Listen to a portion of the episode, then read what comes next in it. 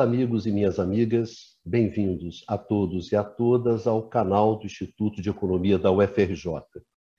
Eu sou Ronaldo Bicalho e esse é o Infopetro, um programa do Grupo de Economia da Energia. O Infopetro é um programa no qual nós trazemos para conversar com vocês os autores dos artigos que nós publicamos no nosso blog Infopetro.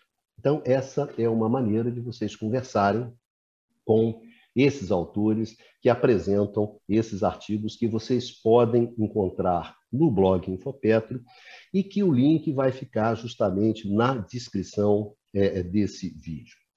Pois bem, hoje o nosso convidado é o William Clavirro, ele é pesquisador do Grupo de Economia da Energia. Bem-vindo, William. Obrigado por você ter aceitado o nosso convite para conversar com a gente hoje. Obrigado, Ronaldo. Um prazer sempre estar aqui nessa, nessas discussões. Obrigado. Então, qual vai ser o tema que a gente vai discutir hoje com o William? Né? O que a gente vai discutir com o William é justamente sobre a nova geopolítica das energias renováveis. Nesse artigo do William tem uma citação que eu acho que ela diz bem sobre é, o assunto que a gente vai conversar sobre ele hoje. Né? No artigo, a gente tem o seguinte texto do William, né? que as condições do mercado de minerais necessários para expandir a difusão de novas fontes renováveis são elementos que deverão ser acompanhados com atenção e integrados como variáveis-chave nas discussões de políticas públicas associadas à energia, clima e relações exteriores nas próximas décadas. Ou seja, apesar de existirem visões otimistas sobre o impacto positivo da introdução das energias renováveis, sobre a estabilidade do sistema internacional, as cadeias produtivas por detrás do desenvolvimento dessas opções tecnológicas geram novos fatores de tensão entre os Estados nacionais. Entre essas questões, destaca-se o impacto que a aceleração na difusão dessas fontes de energia vai trazer sobre a demanda de minerais críticos, a indústria de energia, né, além de ocupar um papel de destaque na nova onda de inovações tecnológicas, que está experimentando né, a, economia, a economia mundial, é, junto né, com o desenvolvimento de tecnologias disruptivas, como a 5G, a inteligência artificial, essa, essa indústria de energia também deve alimentar a corrida pelo acesso ininterrupto a minerais críticos por parte de empresas e países é justamente sobre as mudanças na geopolítica dos recursos naturais, em torno das tensões geradas a partir dessa disputa pelo acesso a esses minerais críticos, que nós vamos conversar hoje com o nosso convidado, que é o William. Então, para começar, William, introduzir esse tema, eu gostaria que você falasse um pouco sobre as relações né, existentes entre as novas renováveis e a demanda por minerais críticos. Né? E falasse um pouco para o pessoal que está vendo a gente, né? afinal, o que são esses minerais críticos. Né? Essa relação entre as novas energias renováveis e esses, essa, essa demanda por minerais críticos que vai gerar uma série de questões, uma série de problemas. Eh, Ronaldo, a primeira questão que eu acho que a gente eh, precisa esclarecer né, para as pessoas que nos escutam é que o, o conceito de minerais críticos não é não é objeto de, de consenso, né? A gente eh, minerais críticos, né? Essa categoria, primeiro que é, é, é assinada, né? É colocada por instâncias públicas ou empresas de diferentes países e abrange diferentes grupos de minerais, né? Com base em quais critérios, né? Eh, de repente, por exemplo, um mineral que é fundamental para o desenvolvimento de X produto ou um mineral que es, necesario para el desenvolvimiento de X productos con nivel de conocimiento técnico existente en la actualidad.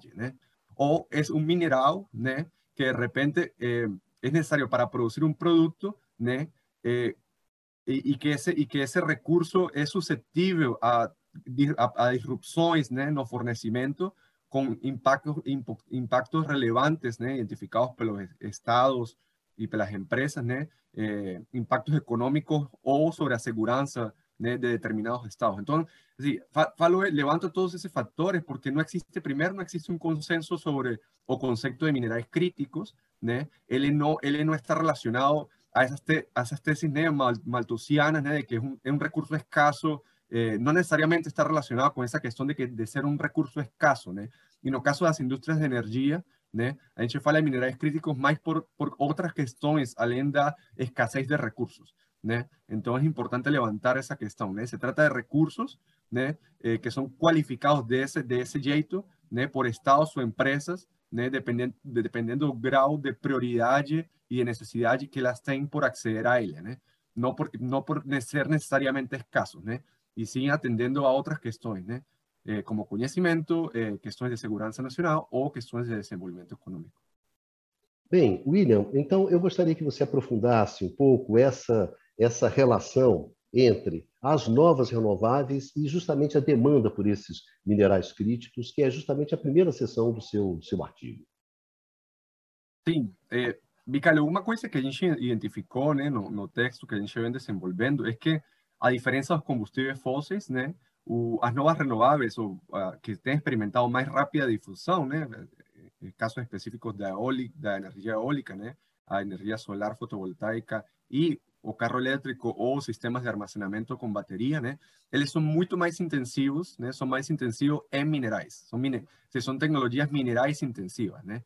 Só por colocar dos ejemplos que aparecen no artigo. Né. Por ejemplo, los carros eléctricos demandan seis veces más minerais do que carros convencionais, né? Por essa relação com a, a, a, a bateria, né? Eh, e uma usina eólica offshore, por exemplo, requer nove vezes mais recursos, recursos minerais, né?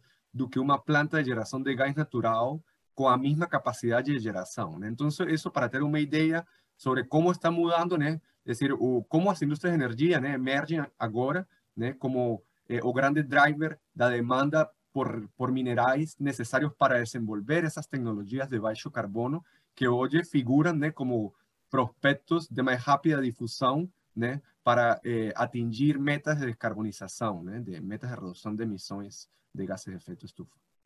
No, y en esa discusión, Vicalio, sobre, sobre el papel de las industrias de energía como driver eh, de aumento de la demanda por minerales críticos, ¿no? Eh, ya existen varios estudios ¿no? eh, haciendo estimativas de cómo eh, como las industrias de energía, ¿no? como los esfuerzos por difundir esas nuevas fuentes, esas nuevas tecnologías de generación, ¿no? Eh, dinamizar la demanda por minerales críticos. ¿no? Por, por levantar algunos datos de la Agencia Internacional de Energía. ¿no? Eh, desde 2010 hasta 2020, ¿no? la demanda por minerales aumentó 50%. ¿no? Entonces, y eso fue puxado ¿no? por la necesidad de fabricar equipamientos de generación de energía de bajo carbono. ¿no? Y o mais interessante é que as projeções dessa agência de energia até, 2000, eh, até 2040 né, mostram que essa demanda pode se duplicar né, de acordo com o cenário de políticas atuais ou pode se quadruplicar. Né? Então, estamos falando, por exemplo, de que em 2020 né, a gente teve uma, demanda eh, de 7 milhões eh, de toneladas né, de, de, minerais. Né? Eh, de acordo com o cenário de, de STEPS, né, que é o cenário de States Policy Scenario, é, que é baseado né, nas, nas, nas, nas, condições atuais, nas orientações e as metas atuais das políticas públicas né, dos países membros da, da, da Agência Internacional de Energia. Até 2040, a demanda pode atingir o, o, a 15, 15 milhões de toneladas né, de essa demanda por minerais críticos. E já no cenário né, eh, de Sustainable Development Scenario, né, que é aquele que, que es más alineado con o que el mundo precisa hacer ¿no? para atingir las metas del Acuerdo de París, ¿no? fala que esa demanda puede pasar de 7 millones de toneladas para 28, 20, 28 né? Então, só para ter uma ideia né, do, do, da, de como as necessidades de, dos países, né, dos esforços governamentais para atingir metas de transição, né, deberá, de, poderá ter um impacto importante sobre a demanda de minerais, de, de recursos naturais, né, de minerais críticos para o desenvolvimento de tecnologia de baixo carbono que hoje aparecem né, nos planos de política pública eh, dos, de quase todos os países, né, como eh, opções tecnológicas para substituir fontes, eh, fontes, fontes fósseis. Né? William, é, a gente considerando essas questões de que você tem uma perspectiva né, de um forte crescimento justamente da demanda por esses minerais. A questão que se coloca é quais são as perspectivas de aumento justamente da capacidade de oferta desses minerais. Né? Porque se você tem um crescimento da demanda, quer dizer, uma perspectiva desse crescimento, quer dizer, como é que a gente olha pelo lado da oferta? Né? Porque aí é que a gente vai começar a identificar aqueles elementos que vão ser importantes na hora da definição do quadro geopolítico. Né?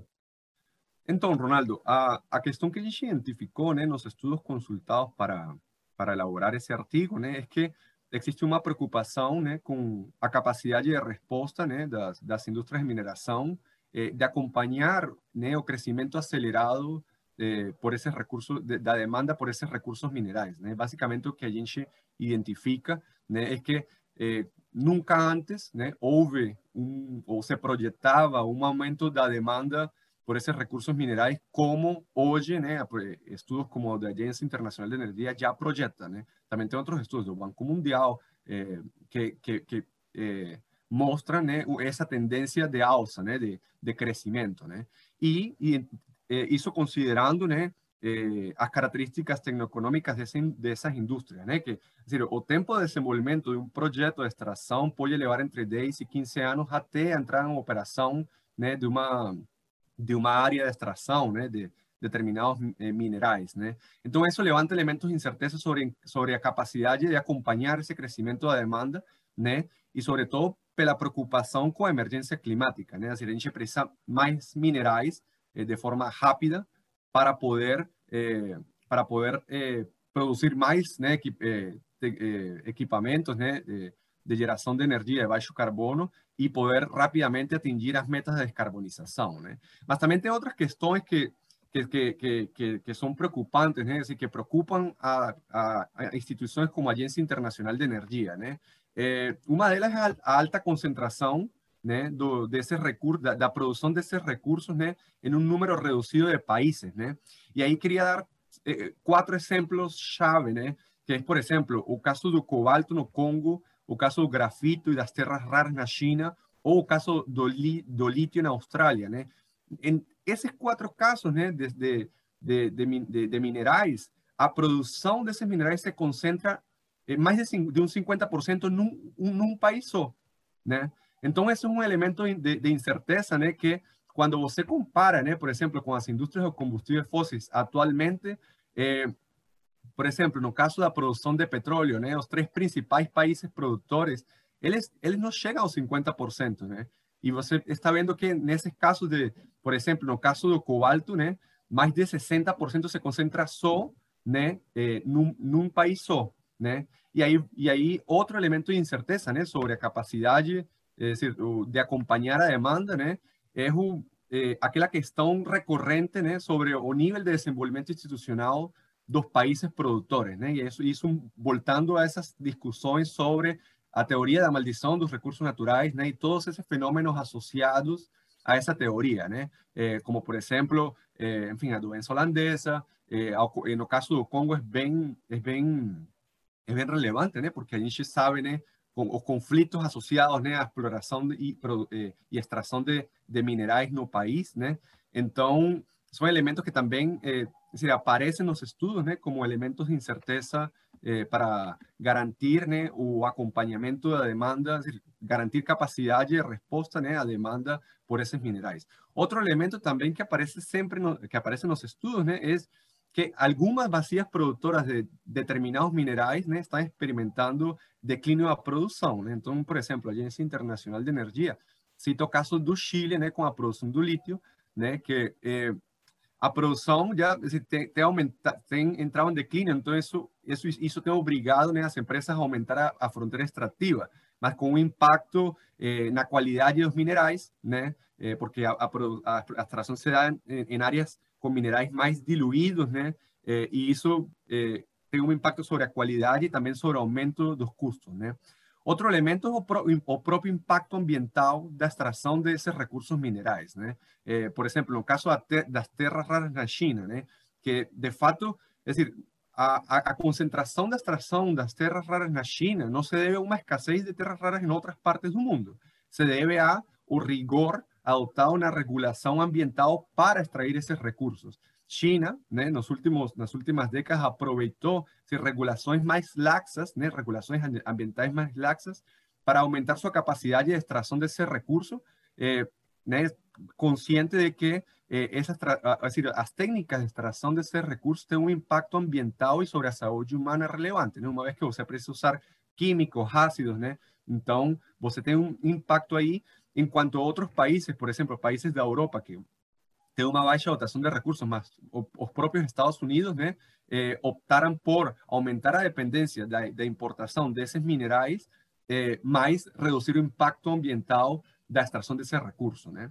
E também, eh, Ronaldo, uma questão que eu gostaria de levantar, né, é que se bem existem essas incertezas, né, eh, também o, é decir, a, a, transição, né, as rotas para conduzir essa transição, essas transições, eh, essa transição energética de baixo carbono, ela não está to totalmente definida, né? Ela eh, aqui aparece uma questão que é a inovação, né? A inovação aparece como um elemento chave ainda, né, para para para dire, dire, dire, direcionar, né, eh, as rotas que os países deverão adotar nos próximos anos, né?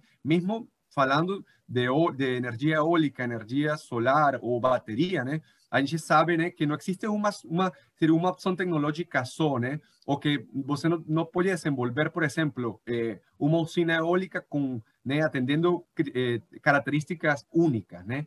E nesse nesse quesito, por exemplo, eh, um, um, dado interessante, né, que, por exemplo, nos Estados Unidos, menos de 10% das das usinas, eh, das usinas eólicas que já estão implantadas no país, né, eh, foram, foram produzidas usando esses imãs de, de alta capacidade, né, que dependem eh, de terras raras para sua produção, né, e eles ainda assim, né, conseguiram desenvolver uma solução tecnológica que é exemplar né, nisso que, que eu estava que estava mencionando, né? Então, assim, a inovação aparece como um elemento importante para quê? Bom, primeiro, para reduzir a dependência de determinados recursos minerais, né? Que, com quais o país que está tentando conduzir esforços de desenvolvimento tecnológico não conta, né? Eh, a inovação também aparece como um elemento chave, né, para reduzir a intensidade desses próprios minerais, né? A inovação também aparece eh, eh, assim, os esforços de inovação, de pesquisa, desenvolvimento e inovação, aparecem como um elemento importante, para, para aumentar, por exemplo, a, a, a programada dos, dos, dos equipamentos, né? Ou a capacidade de reciclagem, é decir, melhorar o design para facilitar o processo de reciclagem eh, desses equipamentos e assim, digamos, reduzir a pressão pela importação de determinados recursos, né? Então, se só levantando essas questões também para dizer que, né, se bem eh, existe muita incerteza sobre a capacidade de acompanhar né, o crescimento acelerado da demanda eh, por minerais críticos, também, es decir, não está totalmente definida eh, esa cuestión de, de, esos riesgos asociados a esa, a esa necesidad de, eh, de aumentar la capacidad de, de extração desses recursos. William, é, juntando esses, esses elementos, né, os elementos do, do, do, crescimento forte da demanda pelos minerais críticos e justamente as restrições, justamente a expansão dessa, dessa capacidade de oferta desses minerais, eu gostaria que você falasse um pouco sobre justamente a, a, as implicações né, da, da, demanda por minerais críticos, justamente na geopolítica dos recursos naturais, né, que na verdade é o coração do seu artigo. Né? Essa relação entre esse crescimento das demandas, da, da demanda né, por minerais críticos e é, os impactos geopolíticos. Né? Sim, Sim Ronaldo. O, assim, o que, o que a gente tenta discutir nesse artigo, né, é que eh, a gente não, não, não, não, não ser alarmista né, com a questão dos, dos impactos geopolíticos associados a esse processo eh, de transformação das indústrias de energia, né, com as eh, decorrentes né, da necessidade de descarbonizar eh, eh, as matrizes né, energéticas países. Mas, evidentemente, essa demanda por minerais críticos vai trazer mudanças, né? está trazendo alterações. É, é importante né, de diferenciar o que é a geopolítica da transição energética, né, da geopolítica da energia, dos recursos naturais como um todo, né? Porque focalizando agora no atual processo de, de, de transição é onde a gente eh, talvez identifica elementos eh, problemáticos, né, para para formuladores de política, né, para os analistas, né, para os estados em si mesmo, né, que podem ser potenciais eh, focos de tensão. Uma coisa que a gente identifica, né, que, que fica claro, né, que, que talvez seja óbvio, né, é que conforme a demanda por minerais críticos for aumentando, né, eh, a, a, a, os países né, as regiões produtoras devem ganhar relevância geopolítica, né, relevância na, na geoeconomia e na geopolítica eh, eh, em geral, né? Eh, e nesse processo também, eh, conforme a difusão né, das fontes de baixo carbono mencionadas no texto, eh, forem ganhando, eh, forem aumentando seu peso nas matrizes, no, nos mixes energéticos, né? países, por exemplo, com alta dotação de recursos fósseis, podem perder relevância geopolítica. Eu acho que isso, isso está muito claro? Uma questão positiva associada à difusão das fontes, dessas fontes de baixo carbono, es que ela rompe com essa questão da dependência do, do, da importação do hidrocarboneto, eh, que, que é uma coisa da, era do petróleo, né, você, e, e, de, de, a ver com o gás natural, né, você rompe com esse, esses fatores de risco geopolíticos associados à necessidade de importar, né, desde, desde regiões instáveis, né, relativamente instáveis, a necessidade de garantir a segurança dos fluxos de, de transporte energético. E também você também eh, reduz a, pos a, a, possibilidade de usar a energia como arma como arma geopolítica, tal como aconteceu no, né, no primeiro choque do petróleo. Né? Isso falando estritamente de, da, da, da, dinâmica que impõe né, a geração de energia a partir de fontes de baixo carbono. Né? Isso é uma coisa que se discute muito, porque, claro, você eh, implanta, né, implementa uma uma fazenda de geração de energia eólica e se você faz um esforço de uma vez que não precisará ser alimentado né, por combustíveis né, vindos de, de longe por um período, um período longo de tempo, né, de 10, 15, 20 anos. Né? Então, nesse sentido, né, as fontes renováveis realmente podem contribuir a reduzir as tensões entre os estados. Né? Mas elemento problemático que a identifica né, na, na, na discussão do artigo é que Hoy, las cadenas de fornecimiento no están totalmente desenvolvidas, alta concentración de recursos eh, también es un, elemento de riesgo geopolítico, y la corrida por, por conducir transiciones, eh, los estados pueden se ver en un proceso de competición por acceder a esos recursos. Entonces, eh, ahí, eh, eh, no trabajo, así, levanta né, uma, o, talvez a questão mais exemplar desse processo, né, o papel protagônico que a China está liderando nessa, nesse processo de, de, de transformação das indústrias de energia, né, e também de, da construção dessas, dessas cadeias de extração, de processamento e de produção dessas opções tecnológicas. Né? Se você, se a gente analisa o papel da China, né, ela, ela, ela claramente tem uma vantagem geopolítica eh, sobre seus, seus seus concorrentes, né, principalmente de Occidente, né, e isso é um elemento que, obviamente, deve ser considerado, deve ser levado em conta eh, pelos formuladores de política, pelos, pelos governos, né, principalmente no contexto atual, né, Ronaldo, que é um contexto onde claramente já se já eh, existem sinais claros, né, de uma de uma disputa, né, pela liderança global entre a China e os Estados Unidos, né? Então, por isso a gente traz a questão da China, né? Se a gente analisa os dados, eh, estimações, né, de, de, de, estudos como esse de Nakano, né, que, eh, que é super interessante, a gente pode observar que, dizer, na última, nas últimas duas décadas, né, os esforços de política industrial da China eh, trouxeram resultados super interessantes, né, que China de, eh, dificilmente vai ser eh, descolocada como a liderança nesse processo, na, na liderança na, na, extração de minerais críticos, né, na, e na, no processamento e, no, e, na, e de equipamentos de geração de energia. Né? Por dar um exemplo, no caso, por exemplo, da, da, dos, matérias-primas necessárias eh, eh, para produzir usina eólica, a China controla 54% da, de, né, da, da, dessa cadeia de produção, né, dos minerais, da, da, da, extração desses minerais, né.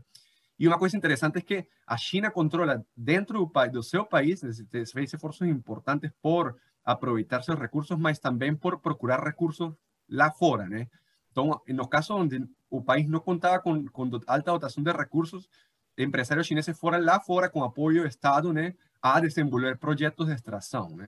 Então, e nessa questão, o, o, o mais, talvez o, o melhor exemplo né, dessa concorrência por recursos naturais e, e, e como isso levanta eh, grandes questões né, de, de segurança energética, de segurança no abastecimento e de segurança nacional, né, é o papel da, da dominância que a China está exercendo hoje né, sobre essas cadeias de fornecimento de recursos naturais, né? Eh, e aí, né? E aí como, é dizer, isso colocado, né, dentro de um contexto mais geral, né, de disputa da liderança geopolítica, da liderança global entre a China e os Estados Unidos, né, que já eh, eh, eu acho que já ficou bastante claro, né, que está o mundo, né, entrou num processo de, competição né, entre, essa, entre essas duas potências globais, né, eh, que vai trazer grandes implicações geopolíticas eh, e, que, e que os recursos naturais né, aparecem como elementos chave não só para as indústrias de energia, né, como também para o complexo industrial eh, militar, né, as indústrias de defesa, ligadas à defesa, eh, e outros setores da indústria, né, que, outros setores da economia, né, que, que, que, se, que se encaixam dentro dessa, dessa onda né, de tecnologias disruptivas. Né? Basicamente existen estudos que falam de que claramente hoy puede ser que China y, los Estados Unidos ¿no? deben concorrer, eh, deben entrar en un proceso de competición acirrado en los próximos años por por lo menos 11 tipos de minerales, ¿no? algunos de ellos relacionados eh, necesarios para el desenvolvimiento de, equipamientos para las industrias de energía. ¿no? Entonces, esa, posición, Vicalio, deja a China en una ventaja ¿no? importante sobre los Estados Unidos, ¿no? eh, sobre a União Europeia, né, que também já identificou a China como um rival sistêmico, e também sobre seus vizinhos da região, né, eh, isto tendo em conta, né, os esforços que vem fazendo os Estados Unidos, né, com, com seus aliados da região Ásia-Pacífico, né, para conter o ascenso econômico e militar chinês, né, lembrando, por exemplo, o lançamento do AUKUS, né, que é o, aquele programa de transferência de tecnologia, por exemplo, para o desenvolvimento de submarino nuclear com a Austrália, né, que gerou aquele impasse diplomático com a França, né?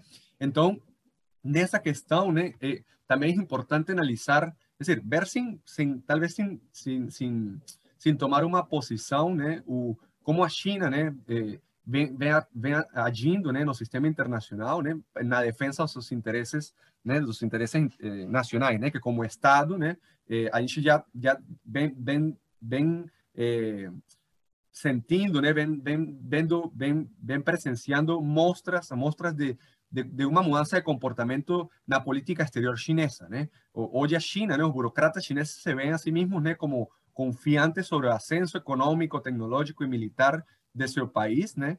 E percebem, né, o Ocidente como num processo de relativo declínio, né? E também, né, como nessa, nesse, nesse processo de defesa eh, de sus intereses nacionais, né, ele tem atuado com, com relação a vizinhos. Né? Então, aí, por exemplo, no, no artigo, né, a gente fala do, do caso específico de, de, como a China usou o controle que exerce sobre a cadeia de produção, de extração e de refino né, de terras raras né, para penalizar o Japão por uma disputa territorial que, acontece, eh, que, que, mantém sobre umas ilhas, né, aí no mar, eh, uma disputa eh, limítrofe eh, sobre as ilhas Senacus, acho que se, se, Senkaku, né, se não me engano, esse, esse é o nome, né, Ronaldo? Então, aí é uma, é uma mostra clara né, de como hoje a China né, está com uma posição de, digamos, um recurso de poder estrutural né, que pode instrumentalizar né, e que neste contexto né, de, de rivalidade com o Ocidente e, e com vizinhos da região, né, eh, claramente já foi usado no passado, né, na, hora, era do petróleo, isso acho que ficou eh, claro, né, eh, como